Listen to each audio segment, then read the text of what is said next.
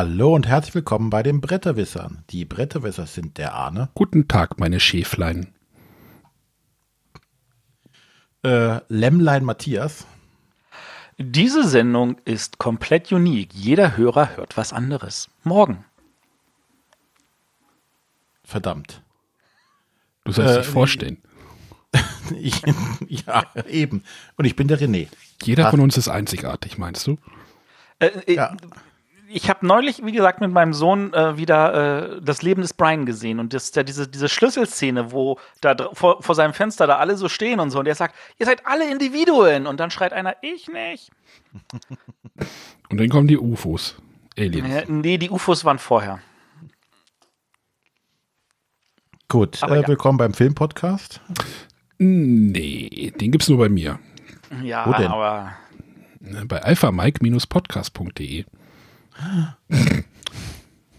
Machst ja einfach so Werbung. Ja, du hast hier Skandal.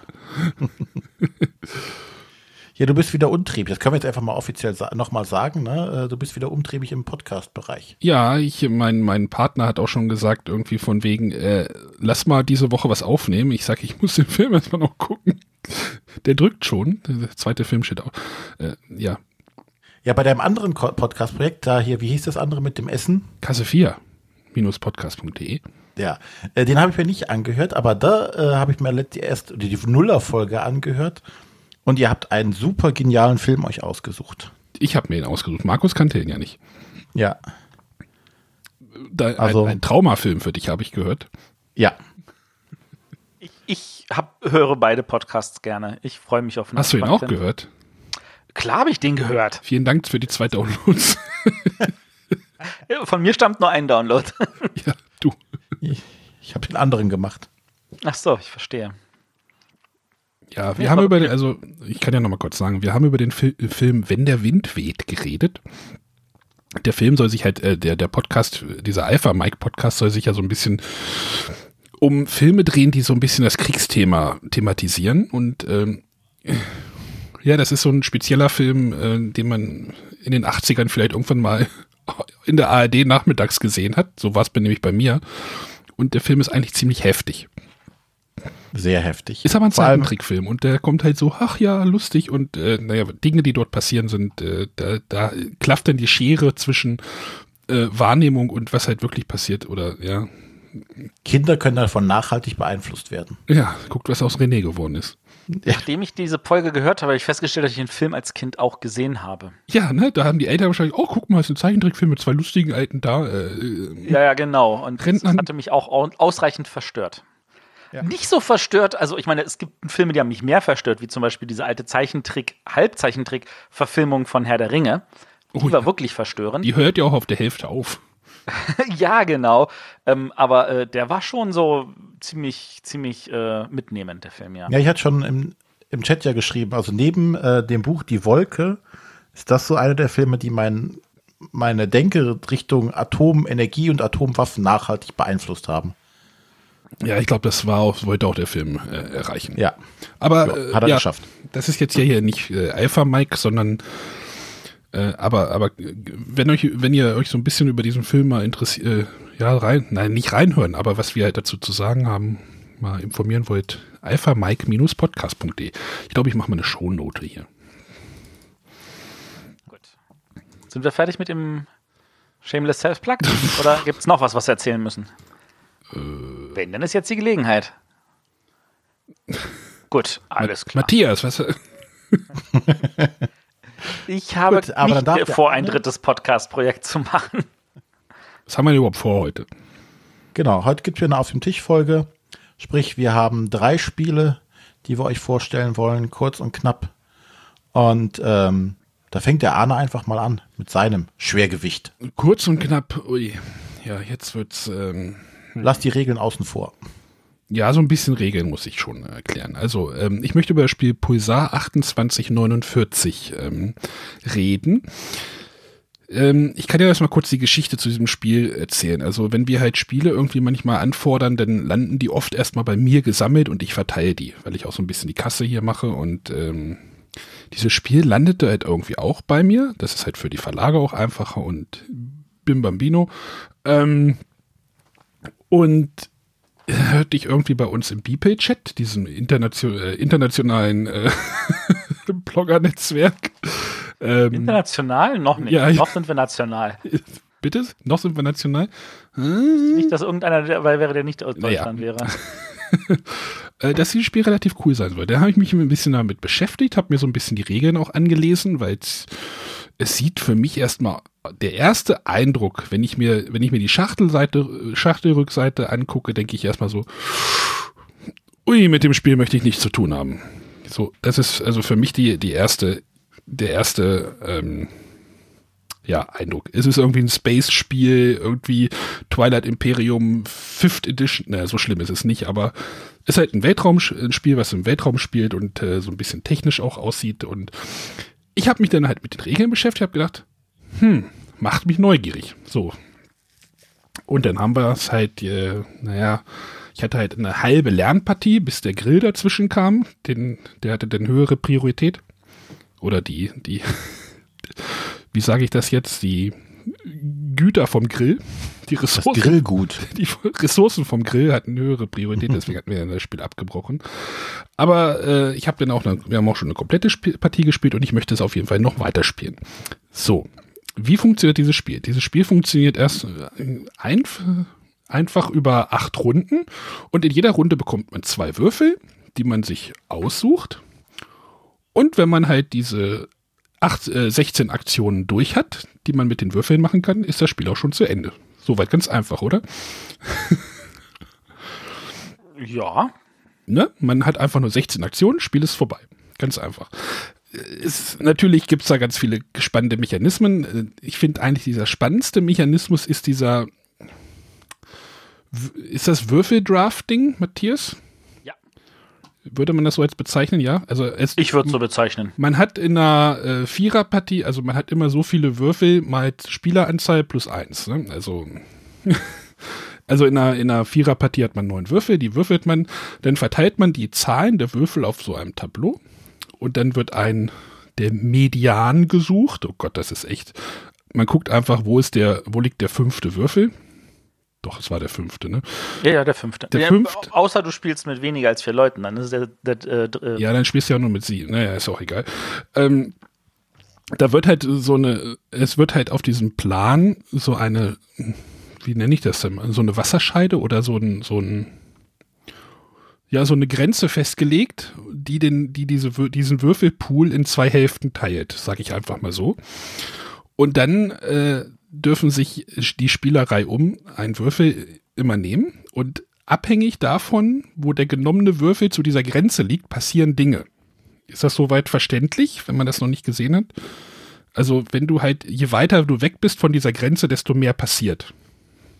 Die, wo diese Grenze ist, hängt davon ab, wie viel, wie verteilt die äh, Genau, deswegen sagt es, es heißt, glaube ich, auch in der Anleitung, es wird der Median gesucht. Das ist halt dieser Mittelwert oder dieser mittlere Würfel. ja, der Median alleine ist halt noch nicht, sondern da wird halt angesetzt und dann wird geguckt, müssen wir nach links oder rechts verschieben, wenn mehr Werte kleiner oder größer sind. Nee, das wollte ich jetzt alles nicht erklären, das ganze Kleinkram. Nee, aber wenn du den Wort, das Wort Median dreimal in den Mund nimmst, dann. Gut, du nimmst einen Würfel und guckst, wo, wie weit bist du von dieser Grenze weg. Und dann hast du zwei Leisten äh, oder einen Marker auf, oder zwei, jeweils einen Marker auf zwei Leisten, wo du halt äh, deinen Marker verschieben musst auf diesen Leisten. Äh, die eine Leiste bestimmt die Startspielerreihenfolge, ist nicht ganz unwichtig. Äh, wenn du halt weiter links von diesem Median, von dieser Mediangrenze bist, darfst du diesen Marker nach vorne schieben. Wenn du weiter rechts bist, was dann halt meistens die hoher, höherwertigen Würfel sind, musst du den Marker nach hinten schieben. Das heißt, du äh, kommst in die Gefahr, dass du halt in der Spiel Startspielerreihenfolge nach hinten rutscht. Soweit ganz easy. Die zweite Leiste das ist die Güterleiste oder Verbrauchsgüterleiste. Da bekommst du nach Rundenende, bekommst du dort, ähm, ja, so, wie nenne ich das? Ja, das heißt Verbrauchsgüter. Technologie, äh, Technologiewürfel, genau. Te sind einfach so ein bisschen, damit kannst du später, später Punkte bekommen oder halt noch einen Bonuswürfel bekommen. Denn eigentlich möchtest du in jeder dieser acht Runden möglichst einmal diesen roten Bonuswürfel benutzen, dass du halt eine Aktion mehr hast. Das muss man irgendwie hinkriegen, dass das klappt. Hatte ich so das Gefühl, dass, also, mhm. man, nicht? Also ich finde, man muss nicht, aber man will natürlich. Das ist, das Ja. ist logisch, weil wenn du eine Begrenzung an Aktionen hast, dann ist jede zusätzliche Aktion Gold wert. Das Problem ist, wenn der Bonuswürfel nur eine Eins zeigt, ähm, ist es schwierig.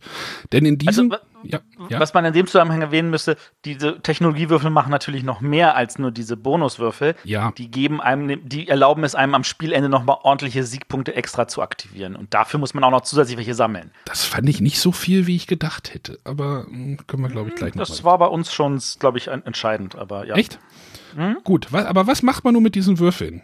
Oder ich will erst mal sagen, dass diese Würfel, diese, die, die, die Werte der Würfel sind nicht wie bei einem Brügge oder bei einem Burgen von Burgund. Da ist ja die, was auf den Würfeln drauf ist. Also da, man sagt ja immer, oh, eine 6 ist immer super. Und das ist ja bei Brügge und Burgen von Burgund nicht unbedingt so, ne? Da ist eine 1, kann genauso wertvoll sein wie eine 5. Hier ist es, also bei Pulsar ist es eher so, die höherwertigen Würfel sind schon die, die man eher haben möchte. Ja, sonst funktioniert das Draft nämlich nicht. Ja, aber du möchtest die schon haben, nur du gehst halt da in die, du kommst dann damit in die Gefahr, dass du halt in der Spielerreihenfolge nach hinten rutscht oder am Ende der Runde keine von diesen Technologiewürfeln bekommst. Das heißt, man muss immer diese Balance finden.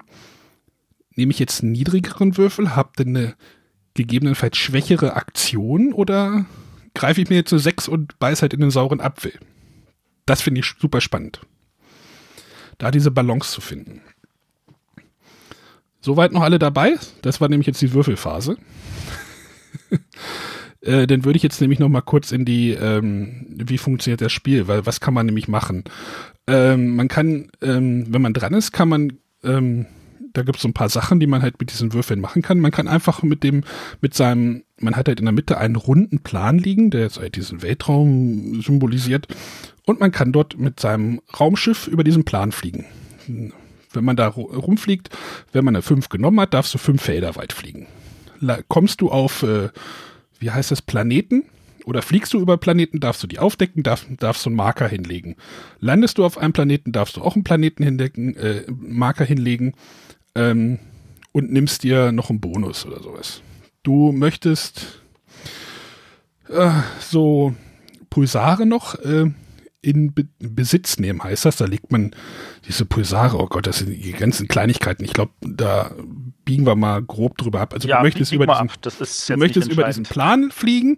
Ja, diese Pulsare sind natürlich schon wichtig, weil die ja auch namensgebend sind. Diese Pulsare Ja. möchte man in Betrieb nehmen, also in Besitz nehmen und dann möchte man dort ein Gyrodyne-Plättchen, ein Gyrodyn, das sind so, ich weiß nicht, ob das irgendwie in der Science-Fiction-Literatur oder Technik da irgendwie, man möchte um diese Pulsare irgendwas drehen lassen, ähm, das ist einfach nur ein Siegpunktgenerator. Die muss man erst in Besitz nehmen, diese Pulsare, dann möchte man ein Gyrodyne-Plättchen drauflegen und das muss man dann noch aktivieren. Das muss man dann noch rotieren lassen. Wenn man das schafft, das wird dann alles über diese Würfel gesteuert. Wenn man das schafft, ähm, geben die jede Runde Punkte. Man kann mit den Würfeln noch Transmitter kaufen, die geben noch Bonuspunkte und gegebenenfalls Sonderaktionen. Man kann Technologien verwalten, äh, patentieren, die geben halt bessere Flugsachen oder, oder, oder, oder, oder, oder. Ihr seht schon, es ist relativ viel, was dort abgeht. Es ist zum Erklären auch echt so, hui. Also wenn man das Mitspielern erklärt, dann ist man schon gut dabei. Ihr merkt auch, also ich bin jetzt echt schon relativ stark abgebogen, ähm, weil ich ja nicht die ganzen Regeln erklären möchte. Ähm, genau, wenn man das, wenn das jeder gemacht hat, entsprechend der Zugreihenfolge wird ja die, Pro es heißt Produktionsphase, die Rund das Rundenende wird halt abgearbeitet. Da gibt es auch so eine schöne Rundenübersicht, wo halt neun Phasen durchlaufen werden. Ähm, da sollte man sich auch immer ein bisschen dran halten, sonst kommt man da ein bisschen durcheinander, habe ich festgestellt. Ähm, bitte? Ja, sehe ich auch so. Ähm, aber das ist auf der, auf, es gibt halt so eine Rundenübersichtskarte, äh, da steht das halt drauf. Es wird nach der neuen Zugreihenfolge geguckt, also es wird die erste Leiste abgehandelt, dann wird die nach der, dann werden die Technik-Cubes ausgehandelt, dann gibt es noch gegebenenfalls Strafen, wenn man auf diesen Leisten zu weit hinten ist, da gibt es noch Minuspunkte. Dann wird geguckt, wie viele ähm, von diesen Transmittern hat man und äh, wie viele Gyrodynes rotieren gerade Kurz abgekürzt, Punkte. ganz, ganz viel, aber das geht tatsächlich während des Spiels in zwei der Minuten. Ja, das geht super fix. Also das sind auch wirklich das, wenn man das zwei Runden mal kapiert hat, dann machen das auch alle so mehr oder weniger so aus dem FF. Das Krasse ist, was ich so beim Spiel gedacht habe, es liegen halt auch so Punkteplättchen bei, so 100er Plättchen. So wie bei so einem, ich glaube, bei äh, den meisten Spielen. Ich glaube, Russian Railroads hat auch sowas. Und am, am Anfang hast du so, oh, ich krieg mal hier drei Punkte, dann bist du schon fertig mit deiner Auswertung. Dann kriegst du nächste Runde mal sechs Punkte. Und am Ende, also ich habe auch echt nicht gut gespielt, aber man endet so denn ohne Probleme bei 150 Punkten. Oder besser 200. Ja, oder du. Ähm, aber das, das eskaliert nach hinten raus extrem und ähm, die letzte Runde war dann auch echt so ein Durchrechnen, so was ist am effektivsten. Äh, fliege ich jetzt nochmal über Planeten, denn für jeden Marker, den du kriegst, äh, hingelegt hast, gibt's Punkte und es gibt dann halt für alles mögliche Punkte, also ein richtiger Punktesalat entsteht da natürlich, wie das eigentlich so bei so einem Eurospiel auch, wie man das haben will. Äh, aber trotzdem hat mir das Spiel unglaublich gut gefallen und ich weiß nicht wieso.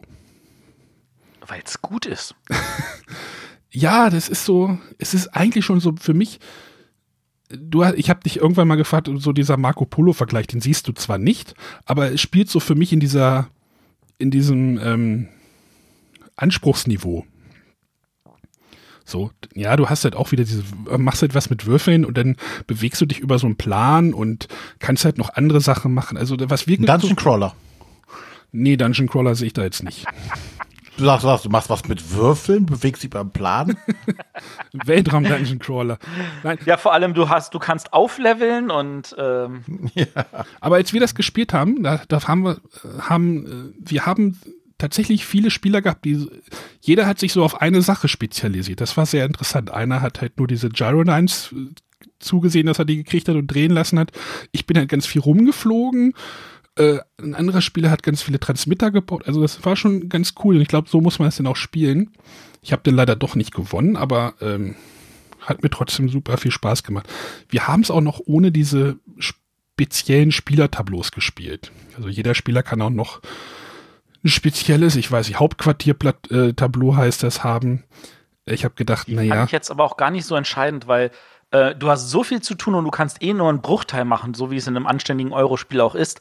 Und das finde ich, das war so ein, ein, ein Element extra, was gar nicht nötig ist. Also ich, ich, das liegt im Spiel halt bei, aber ich würde sagen, darauf kann man auch locker verzichten. Ich, ich, glaube, das, was du damit machen kannst, nimmt dir noch ein bisschen mehr die Nöte im Spiel, aber es. Zwingt dich, es zwingt dich dazu, natürlich noch mal wieder effektiver mit deinen Würfeln zu handhaben, äh, hantieren. Ja, kann sein, dass es tatsächlich eine spannende Abwechslung ist, wenn man das Spiel schon seine 20 Mal gespielt hat und dann einfach sagt, okay, jetzt, jetzt brauche ich das bisschen mehr. Aber für mich ist das einfach nur ein beiliegendes Modul, das man erstmal nicht braucht. Also ich meine, das Spiel ist so schon sehr, sehr variabel, weil die Planeten werden immer anders verteilt. Es mhm. liegen ja auch nicht immer alle Planeten im Spiel, weil immer ein zufälliges rauskommt. Wobei ich mir vorstellen könnte, dass man da auch problemlos neue machen könnte. Ähm, du hast äh, diese, diese ähm, Patente, die du äh, holen kannst. Mhm. Da liegen ja ähm, vier verschiedene pro. Vier verschiedene Seiten aus und selbst da kannst du aber kombinatorisch verschieden mischen. Ähm, also weil natürlich nicht ein großes Brett ist, sondern drei geteilte Bretter, wo du sagst, okay, für diesen Teil nehme ich jetzt ein anderes Brett oder so. Du hast ähm, die genau die Endwertungen, diese Boni, da liegen sechs Stück dabei, da brauchst du nur drei von und die sind auch beidseitig bedruckt. Das ist an so vielen Stellen ausreichend variabel, dass ich glaube, dass, also, dass es dieses eine Modul jetzt nicht braucht. Der Plan ist auch Aber doppelseitig. Der Plan selber ist auch doppelseitig, das stimmt. Das sind also ganz viele total spannende Sachen. Also das Entscheidende ist es, man hat halt dieses Gefühl, okay, ich kann Aktionen machen. Es fühlt sich an, so wie ähm, irgendjemand hat es mit Burgen von Burgund verglichen, wo ich den Vergleich jetzt auch nicht so perfekt finde. Ähm, aber ich kann es nachvollziehen, weil du hast halt Würfel, die deine Aktionen vorgeben. Und in diesem Fall ist es halt nicht so, dass du einfach würfelst und guckst, was kannst du daraus machen, sondern dass du diese Würfel vorher auch noch draftest.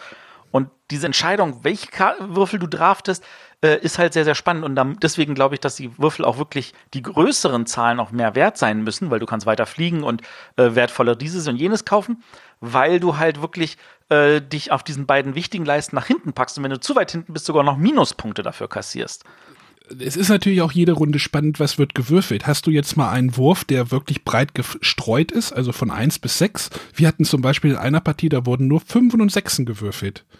Da, da jubeln denn eigentlich alle, weil Flie also weil Fliegen oder sowas wird dann unglaublich, also weit fliegen wird dann unglaublich günstig quasi. Aber da du halt weniger Strafe kassierst oder du kannst halt andere Dinge mit den hohen Werten machen. Also Wobei das halt nur wirklich es gibt halt ein paar Sachen, da sind nicht nur gut, gut äh, hohe Werte gut. Nein. Also du, zum Beispiel bei den, ähm, wie hießen diese, diese anderen Plättchen, die man vor sich ausgelegt hat? hat äh, Transmitter. Transmitter. Bei den Transmittern ist ja so, du brauchst manchmal eine spezielle Zahl. Bei den Patenten, du brauchst eine spezielle Zahl. Ja, Also, es gibt, es, es ist echt, es ist für mich wirklich hart an der Grenze, aber ich habe es jetzt so äh, regeltechnisch durchstiegen, das Spiel natürlich noch nicht. aber das wird wahrscheinlich auch noch ein bisschen dauern. Aber es ist so, du denkst halt vor jeder Runde, okay, ich möchte das machen, ich möchte das machen, ich möchte das machen. Scheiße. So, verdammt, ich, ich, ich möchte drei Sachen machen, kann nur zwei.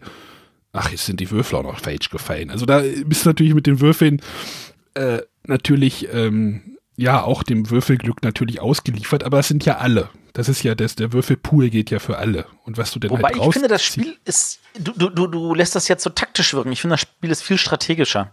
Ja, Weil ich ist es, tatsächlich nach, nach zwei, drei Runden wusste ich, da möchte ich jetzt meine Strategie hinsetzen und habe dann auch gezielt, dann, weil mir dann alles andere egal war, gesucht, dass ich die Würfel nehme, die mir diese Strategie vervollständigen. Dazu muss man natürlich die Patente lesen können, muss gucken, was da an Transmittern liegt äh, oder an, an, äh, an Planeten oder ähnliche Sachen.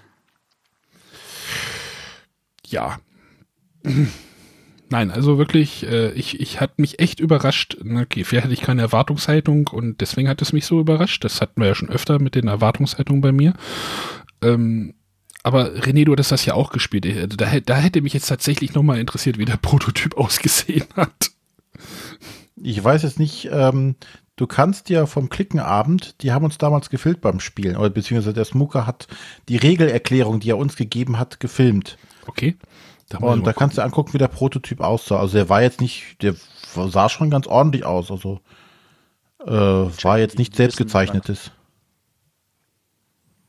Das war da wahrscheinlich schon so gut wie fertig. Ja, also es war ja letztes Jahr auf Stahleck und äh, mir ist es definitiv einfach, ähm, zu trocken.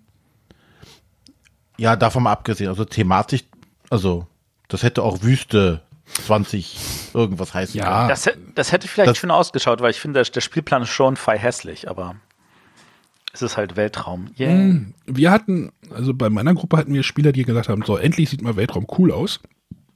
Oh, okay. Also, Ja. Gut, wie gesagt, ich weiß nicht, was sich vom Prototypen verändert hat, aber das, das Design fand ich jetzt, das war ziemlich ja, was egal. willst du denn bei Weltraum auch groß machen? Was hast du denn da für Möglichkeiten? Du könntest auch Ja. bunter machen. Ist ja auch, ist ja auch wurscht. Die Grafik ist ja Es auch ist jetzt, wurscht, äh, genau. bei dem Spiel Das Entscheidende ist, dass das. Spiel gut ist. Ne, du, du, du musst bei dem Spiel musst du die Sachen gut klar erkennen können, du musst wissen, was du machen kannst. Äh, und dann ist, dann ist es ja auch gut für das Spiel. Hat abseits davon, dass, dass das Thema überhaupt nicht vorhanden ist, ähm, war es mir halt auch einfach zu viel. Ich bin nicht der Freund von den Spielen, wo du ähm, ja diese Mangelspiele, wo du eigentlich so viele Sachen machen kannst, äh, aber es nicht machen kannst, weil du nichts, nicht die Zeit, nicht die Möglichkeit, nicht die Aktion dafür hast oder nicht die Rohstoffe oder was auch immer. Ähm, Du musst niemanden ernähren hier. zum Glück.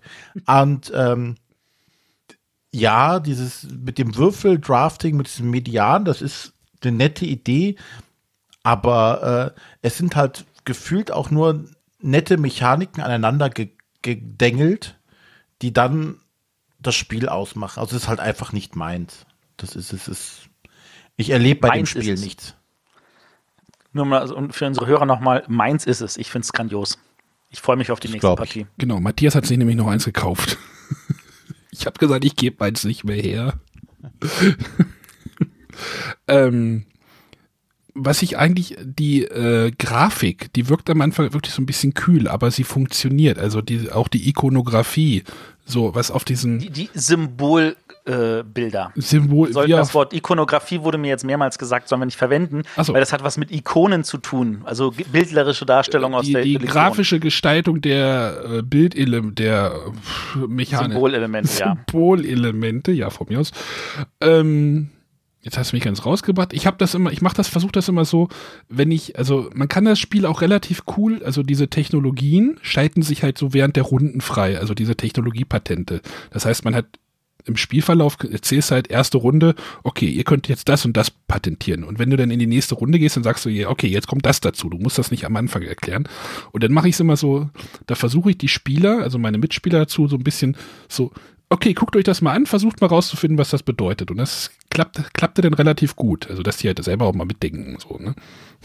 Also, nachdem man die Symbolik einmal verstanden hat, funktioniert das, finde ich, auch hervorragend. Also, da haben wir sofort nach dem Spiel uns alle anderen Sachen angeguckt und wir mussten es nicht mehr nachlesen, weil wir sofort verstanden haben, worum es ging. Genau. Also, ich mag's. Dafür würde ich jetzt auch ein Lob hinstellen wollen, ja. Also, wie gesagt, ich finde das auch grandioses Spiel. Ähm, wer voll auf der Matthias-Schiene liegt und sagt, das braucht er, ähm, dann, und, und er mag zum Beispiel Bubu oder äh, Marco Polo oder vergleichbares Level von Spielen, äh, Ja, von mir so, auch eine Empfehlung. In dem Bereich hast du natürlich nichts. So, wenn du so ein bisschen so Euro, ja, ich, ich will, ja, ich nenne es einfach mal Euro-Spiel haben willst, aber so ein bisschen was mal mit Weltraum, dann da, ne, da würde mir jetzt so auf Anhieb nicht so viel einfallen. Gaia-Projekt? Ist vielleicht schon zu viel für dich. Ja, ja, das möchte ich tatsächlich auch immer noch spielen. Äh, aber Bei Gaia-Projekt auch einfach nur, also wie gesagt, für mich das bessere Terra Mystica, aber ähm, das ist halt wieder frei hässlich.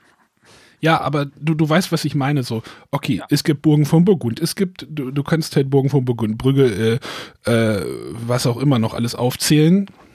Was halt so alles so in diesem gleichen, äh, ich will jetzt nicht sagen Mittelalterbereich schwimmt, ähm, aber so, so im Weltraumbereich, wenn du so ein bisschen so da affin bist, dann hast du ein Gaia-Projekt und dann äh, fällt mir jetzt nicht so viel Wobei ich auch sagen muss, dafür ist mir das Thema bei so einem Spiel wieder herzlich egal. Es gibt Spiele, da, da liebe ich das Thema, da ist mir das Thema auch wichtig, aber das ist mir bei diesem Spiel nicht wichtig, das Thema. Also das könnte auch irgendwas anderes sein. Ja, es ist es ja auch. Es ist aber bei Burgen von Burgund ist das Thema auch vollkommen Wumpe, oder nicht? Äh, ja, Ja. ist es. Völlig. Aber du kriegst trotzdem manchmal Spieler damit. Ja, das finde ich auch völlig in Ordnung. Und wenn Leute sagen, sie brauchen sowas, dann, dann sollen sie es haben. Ich wollte nur sagen, ähm, ja, das Thema ist dünn und ähm, das ist egal. Das Spiel ist nämlich gut. Genau. Also dieser Würfel, ich finde halt diesen Würfelmechanismus tatsächlich wirklich spannend. Also ähm, immer noch. Gut. Haben wir jetzt genug? Treibt mich schon wieder auf Ideen für Bubu, mir eine Variante einfallen zu lassen, wo man die Würfel auch draftet. Vielleicht gibt's da schon eine. Dö, Ja, dö, muss ich mal dö. gucken. BGG hat es tatsächlich sehr reichhaltig in der Beziehung. Aha. Okay. Gut. Wollen wir mal, soll ich mal abschließen? Mach das. Es sind übrigens die gleichen Raumschiffe wie bei Galaxy Trucker, ne? Natürlich. Da haben sie ein eigenes äh, Universum dafür geschaffen. Äh, Spielt das im gleichen Universum? Nein, ne? Ich habe keine Ahnung. Es ist derselbe Verlag, das reicht doch. Genau. Es ist nämlich äh, Check Games Edition. Ähm, haben das nämlich herausgebracht, das Pulsar 2849. Ähm, heraus, also in Deutschland wird das vertrieben von Asmodee und das Spiel gemacht hat der Wladimir Sushi. Also Ich glaube, das heißt Suchi, Sushi. aber sicher bin ich mir auch nicht sicher. ich gucke gerade, hat er noch irgendwas Spannendes gemacht? Bestimmt. Ist ja finde ich eigentlich auch mal spannend, wenn man da nochmal guckt, ob da irgendwas ins Auge sp springt. Vielleicht hast du auch noch den Illustrator parat. Das ist der Sören Meding. Wer kennt ihn nicht? Sagt mir gar nichts. Ach, der hat da auch hier Der letzte Wille gemacht. Oh, Le- letzte Wille, den fand ich gut. Last Will heißt das so auf Deutsch, ne? Ja. Ja, ja, die letzte Wille. Fandest du Warte, gut? Wo das Geld verjubeln musst, ne? Genau. Mankomania habe ich hier liegen. Ja, nee, Mankomania ist aber nicht so gut. Ja, ich würde das auch gerne nicht hier liegen haben, aber es wurde mir hier hingelegt. Nicht von mir. Von mir. Ja. Ja, gut. Das war jetzt mein Pulsar. Gut, dann kommen wir mal zu einem äh, von einem Spiel mit, mit dünnem Thema und dickem Spiel zu einem dicken Thema und dann gucken wir mal, ob das Spiel dick oder dünn ist.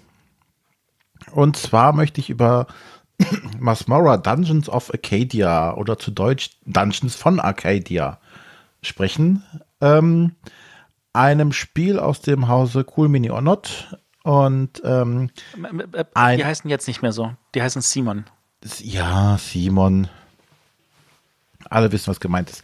Äh, also ein Spiel von Simon, ähm, das in der Welt wie Arcadia Quest spielt. Ein meiner Lieblings-Dungeon Crawler, die ja damals von Eric Lang gemacht wurden, oder das damals von Eric Lang gemacht wurde, wo du durch äh, eine bunte Fantasy-Welt rennst, äh, mit dem Graf Zahn, äh, der da die Macht übernommen hat. Also alles ganz witzig und ganz drollig gemacht. Dann gibt es noch hier diese, diese Chibi-Figuren, also diese Comicfigur mit diesen riesigen Köpfen. Kopffüßler. Die, Nein. Ja, Kopffüßler. Das ist mal noch nur Dreijährige, glaube ich. Aber ähm, ne, mit diesen Figuren und diese, diese ganz bunte Fantasy-Welt. Und da hatten der Eric Langer so ein, ne, er nannte es Player versus Player versus Environment.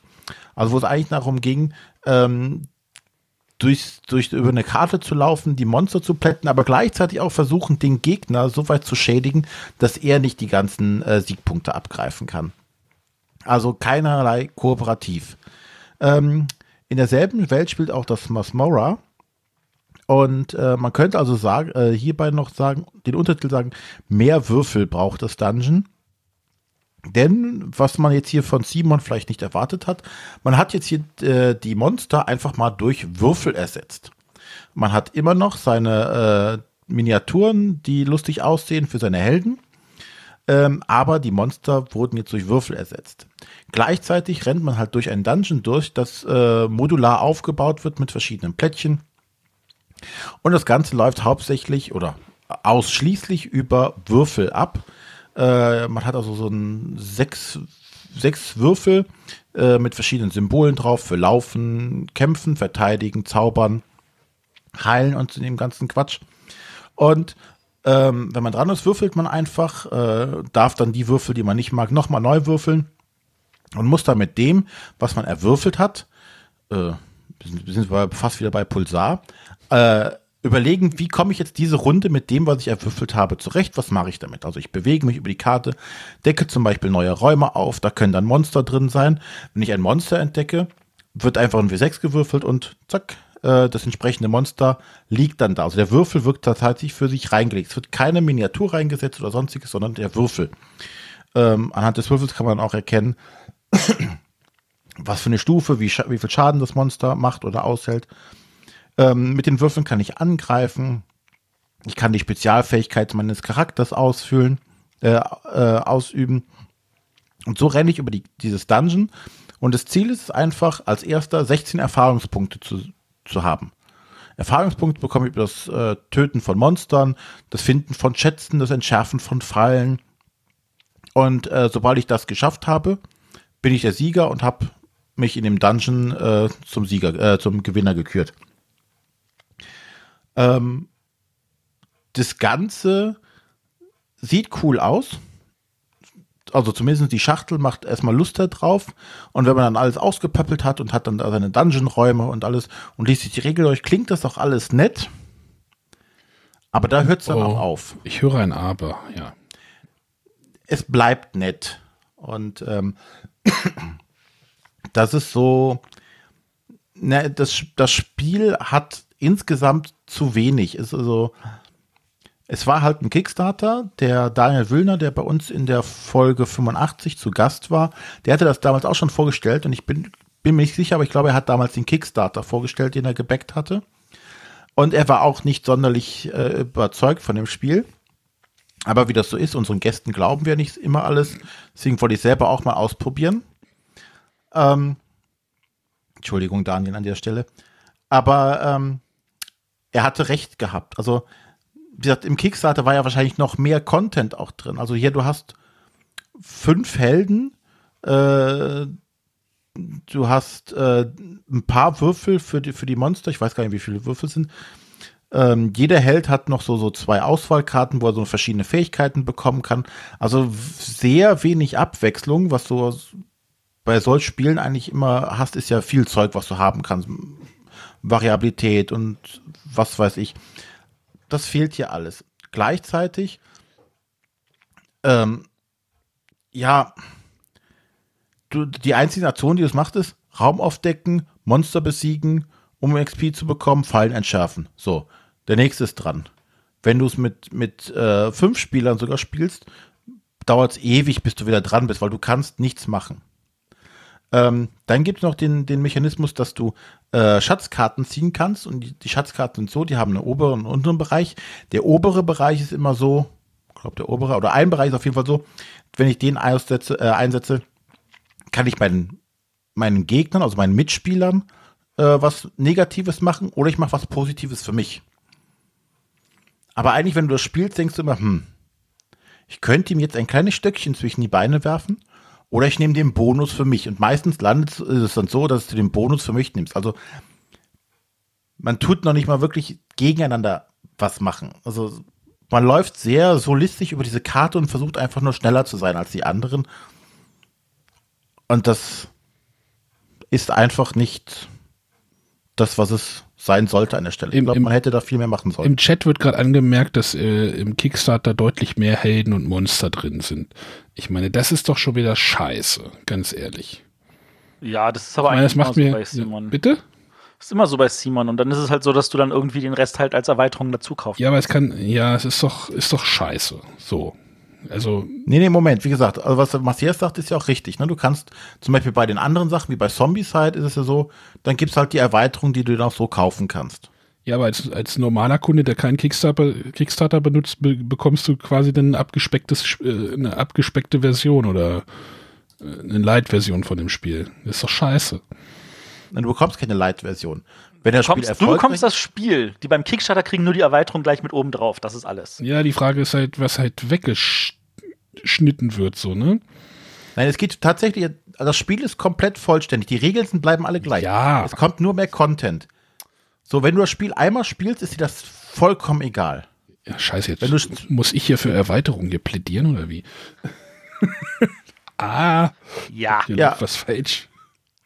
Ja, du hast doch jetzt hier Dominion-Schachtel gekauft für Erweiterung. Na, also ich, Ja, soll ich die gleich mal aufmachen? ne, ich glaube, auch wenn es nicht über Kickstarter gelaufen wäre, wäre, es, wäre das Spiel wahrscheinlich genauso rausgekommen, die Grundbox und die Erweiterung danach. Macht Fantasy Flight ja genauso. Ne? Guck dir Arkham Horror an, wie viel Erweiterung du hast, die eigentlich einen Riesenstoß Karten hinzufügen. Das ist auch nicht das Problem. Das Problem ist dabei, dass das Spiel halt nicht so gut sich verkauft hat, dass die Erweiterungen rausgekommen sind. Die Frage Das ist, Spiel ist einfach besser? nichts. Wäre das Spiel dadurch dann besser? Nein, aber das Spiel hat sich halt einfach nicht verkauft. Deswegen sind die Erweiterungen gar nicht erst rausgekommen. Dasselbe hat man auch letztes Mal äh, bei der Diskussion mit äh, Eminent Domain, Hm, Im Rückblick. wo das Grundspiel einfach nicht gezündet hat. Mit den Erweiterungen wäre es ja sogar noch besser geworden, aber die sind halt einfach nicht erschienen, weil das Grundspiel nicht gezogen hat. Frage ist, wäre Und- es hier mit der Erweiterung besser geworden? Nein. Gut, andere Frage, die mir auf der Zunge liegt. Ähm, Arcadia Quest fand es ja auch immer wieder super. Also ich erinnere mich noch, dass wir ganz, ganz viel positives Feedback zu Arcadia Quest bekommen haben auch. Ähm, äh, kannst du das Zeug denn wenigstens für Arcadia Quest verwenden? Ja, ähm, du kannst äh, die Helden, die kannst, oder die fünf Helden, die dabei sind, kannst du auch in deinem Arcadia Quest einsetzen. Das ist ja gerade mal das Minimum. Stell dich nur vor ein klitzekleines Problem. Du hast also eine riesen Schachtel, da nimmst du fünf Figuren raus. Jetzt hast du ein unvollständiges Spiel im Schrank stehen. Verkaufen kannst du es aber nicht mehr, weil da fünf Figuren fehlen. Also das Spiel sich zu kaufen, nur um damit Arcadia Quest um fünf Figuren zu erweitern, ist auch bisschen keine mehr. Option. Also, es ist nett, es ist, wie gesagt, um nicht ganz jetzt in, in, in, nur, nur, nur zu verreißen. Das Spiel ist, ist okay, es ist solide, es, es würfelt sich. Ich habe wahrscheinlich auch wieder mehr erwartet. Es, ich ich habe es leider nicht getestet, aber ich denke mir, es, könnte auch ein familienfreundlicheres Dungeon Crawler sein, weil du halt nicht zig verschiedene Regeln hast und, und, und Waffen und hier und da, sondern du hast alles auf Karten, also es liegt alles vor dir. Es sind nicht viele kleinteilige Regeln. Ne, du würfelst und dann setzt du deine Würfel auf das ein, was du machen kannst auf deinem Heldentableau. Mehr ist da nicht. Ne? Also von daher es es ist schon seicht. Und wer sowas haben will, der kann das ja gerne mal ausprobieren. Aber ich glaube,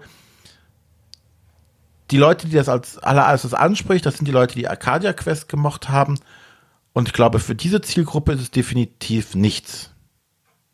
Bei dem anderen, vielleicht ki etwas kinderfreundlicher, familienfreundlicheres Spiel, äh, da könnte ich mir eher vorstellen, da könnte es noch relativ gut ankommen. Aber ansonsten eher unter nett abzuhaken und im Großen und Ganzen in der Flut von Spielen halt äh, es einfach unter. Schade. Ja. Das war Masmora Dungeons of Arcadia. Äh, Im Englischen von Simon, hier in Deutschland von Asmodee rausgebracht. Ähm, die Autoren sind Daniel Alves, Patrick Matthäus und Eurico Cunaneto. Die Italiener. Das ist ja auch von, äh, wie heißt es, Spaghetti? Spaghetti Western. Western. Ja. In Kooperation mit Simon. Ja. Leider nicht das, was man erwartet hat. Ja. So, und jetzt äh, hebt das Niveau mal wieder oder die Stimmung. Matthias. Und das mache ich doch gerne. Ich erzähle mal von dem Spiel, das ich im Urlaub am häufigsten gespielt habe. Und zwar einem kleinen Kartenspiel in der grünen Schachtel, und zwar Fujikato. Ähm, Fujikato hatten wir schon mal, glaube ich, kurz drüber geredet, damals, als auf der Messe irgendwie rauskam. Ähm, wir, haben es, so wir haben es, ähm, ich kann das ja kurz erklären, weil du dich ja wahrscheinlich nicht dran erinnerst, als, du bei, als wir bei René saßen. Ja, da kann sein, dass ich mich nicht dran erinnere, weil ich nicht dabei war. Ja. Genau, wir haben das nämlich dann, äh, das war glaube ich am Mittwoch wahrscheinlich, Mittwochabend, oder René? Haben wir das, ja, irgendwann wir hatten irgendwie die ganzen, wir hatten irgendwie zwei F-Spiele äh, alle irgendwie da und dann haben wir das gleich ausprobiert äh, zu dritt. Ähm, na, da kommen wir gleich nochmal drauf reden. Aber äh, wir hatten das relativ brandheiß dort damals gespielt und sicherlich auch während der äh, Messeberichterstattung ähm, kurz erwähnt, wie so der erste Eindruck war. Genau. Also wer das noch irgendwie vor anderthalb, zwei Jahren nochmal sich anhören möchte oder so. Aber, ähm, aber ich habe das auch neulich vor dem Pulsar tatsächlich haben wir es gespielt. in, der, in der Vollbesetzung. Ist ja witzig. Ja. Ähm, also kurz gesagt, also ich hatte es schon gespielt, bevor es rauskam. Und zwar ähm, gehörte ich zu der großen Menge an Menschen, die völlig unverhofft einmal ein, ein Spiel irgendwie im Briefkasten hatten. Das hieß doppelt und dreifach. Da stand nicht dabei, von wem es kommt. Das sah aus wie ein Prototyp. Ähm, es stand auch nicht irgendwie dabei, äh, an wen man sich wenden möchte, ob das irgendwie ein Verlag sucht oder ähnliches. Also habe ich das einfach nur hingestellt und dachte mir so, hm, hm, ja, okay, kommt einfach auf den Stapel. Und ähm, dann ist es, also dann kam halt irgendwann raus, ja, das ist halt vom Friedemann Friese, das war so eine Art äh, Marketing-Idee, einfach mal an ganz viele Leute sowas rauszuschicken und ähm, das ist ein bisschen untergegangen, weil halt keiner das mit seinem Namen verbinden konnte und deswegen auch keiner getan hat. Wie viel waren denn ganz viele? Hast du da eine Idee? Also ich, also es waren weltweit, glaube ich, bestimmt so um die 200, 300 Leute oder so. okay. Ähm, also wirklich weltweit. Also äh, man kann, wenn man bei BG, äh, BGG da ab und zu mal Game Night sieht, dann sieht man dieses Spiel hinten im Regal immer noch stehen, das doppelt und dreifach. Also das steht da so als kleine Trophäe, kann man so sagen. Ich ein Video angeguckt. Ähm, auf jeden Fall, also nachdem dann rauskam, das ist vom Friedemann, das wird, Spiel wird Fujikato heißen, habe ich gesagt so, ach, das ist ja spannend, hab's aus äh, meinem Regal auch rausgeholt und hab's auf den Tisch gepackt und wir haben es gespielt. Als du den Namen wusstest, und wir fanden das eigentlich bist du drauf angesprungen. Ähm, jetzt ist es halt so, dass äh, ich halt, äh, unser Urlaub bestand darin, dass wir ähm, mit ein paar Freunden uns im Spreewald in ein Haus eingesperrt haben. Und es war tatsächlich mehr oder weniger in dem Haus eingesperrt, weil die Hitze diesen Sommer ja so brutal war, dass wir eigentlich auch nicht rausgehen wollten. Und dann haben wir irgendwann das Fujikato, das war mit in der Kiste mit den anderen 100 Spielen, die wir mitgenommen haben. Und das kam dann irgendwie einen morgens auf den Tisch und dann haben wir, glaube ich, gefühlt zehn Partien hintereinander gespielt und das kam dann auch noch mehrmals und wir haben es auch jetzt nach dem Urlaub nochmal gespielt. Ähm, so, worum geht es bei Fujikarte? Bei Fujikarte geht es darum, jeder kriegt sechs Handkarten und äh, wer zuerst seine Handkarten los ist, hat gewonnen. Äh, wenn man dran ist und äh, dann spielt man eine von seinen Handkarten aus und äh, wenn die noch vor einem liegt, wenn man das nächste Mal dran ist, dann darf man sie Mitte schieben und ist sie los. Wenn da nichts liegt, dann, dann kann es halt passieren, dass es, während der andere dran war, man sie schon weglegen musste und dafür aber eine Ersatzkarte wieder nachziehen musste, sodass man wieder äh, diese, eine andere Karte dafür dann auf der Hand hat. Die Karten gehen von 2 bis 20, wobei es verhältnismäßig viele Zweien und nur eine 20 gibt. Und da kann man sich jetzt ausrechnen, wieso die Verhältnisverteilung so dazwischen ist. Und äh, man spielt eine aus und alle Karten, äh, die, deren Wert kleiner ist als die Zahl, die man ausgespielt hat, werden dann in die Mitte geschoben. Die Leute müssen dafür eine Ersatzkarte ziehen. Es ist aber so natürlich, dass äh, gemeinsam sind wir stark. wenn ich eine Zahl spiele, die schon ausliegt, dann werden unsere Zahlen addiert. Das heißt, wenn jemand eine 5 spielt und ich spiele auch eine 5, dann ist das keine 5 mehr, sondern haben wir zusammen eine 10. Und damit muss alles gehen, was kleiner als 10 ist. Und wenn der nächste auch noch eine 5 spielt, haben wir zusammen eine 15. Dann muss alles gehen, was kleiner als 15 ist. Und das ist auch relativ wichtig, weil ansonsten wer die 20, wer die 20 legt, weiß, ich kriege auf jeden Fall durch. Aber wenn natürlich ne, jemand eine 20 legt, dann sagt der nächste, okay, ich lege eine 11 und dann ich lege auch eine 11, damit ist das eine 22, dann kann man auch eine 20 loswerden. Ja, und so spielt man das brav runter. Und das Spannende ist, wenn, wenn ich dran bin und ich darf meine Karte in die Mitte schieben, dann dürfen alle anderen, die dieselbe Karte haben, diese auch in diesem Moment in die Mitte schieben und sind sie damit auch schon frühzeitig los. Ähm, das ist sehr, sehr hilfreich, wenn ich weiß, oh, der nach mir darf gleich in die Mitte schieben und ich kann dieselbe Karte nochmal spielen, dann wird sie auch gleich weg. Dann ist die Wahrscheinlichkeit, dass sie irgendjemand kaputt macht, weil er eine größere spielt, sehr gering bis null. Ja, und das ist eigentlich auch schon alles. Das spielt sich, ich glaube, wir haben das jetzt mit sechs oder sieben, mit sechs und sieben haben wir es gespielt. Das waren die Zahlen, mit denen wir es. Und das war einfach immer wieder grandios. War super. Also ich würde es wahrscheinlich nicht mit weniger als fünf spielen, ähm, aber auch zu acht hat das ganz toll funktioniert. Ja, also nicht weniger als fünf ist, glaube ich, ein gutes Stichwort, weil als wir es damals zu dritt gespielt haben, haben wir so gedacht, hm, okay, ja. Hm. Nee, also fünf Leute, also es funktioniert in größeren Runden auf jeden Fall besser, weil dort halt mehr Interaktion am Tisch ist und mehr Koalitionen entstehen können. Ja.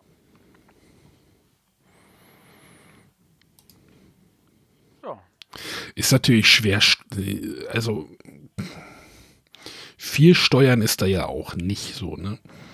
Nein, aber das ist ja ein kleines Kartenspiel. Ich meine, das ist so, als würden die Leute sich darüber beschweren, oh, ich kann in krass kariert nicht kontrollieren, welche Karten ich kriege. Oh, ich kann in Wizard nicht kontrollieren, welche Karten ich kriege. Man, ein bisschen steuern kann man, ein bisschen überlegen kann man. Man kann zum Beispiel auch versuchen mitzuzählen. Oh, guck mal, die 15, 16, 17 sind schon alle gespielt oder so. Oder hey, da sind noch relativ viele Zweien, wahrscheinlich auf irgendwelchen Händen, solche Sachen. Ja. Ja, das ja. Das ist ein bisschen taktisch spielen. Aber man sorgt Karten. auch schon für High Fives am Tisch. Auf jeden Fall.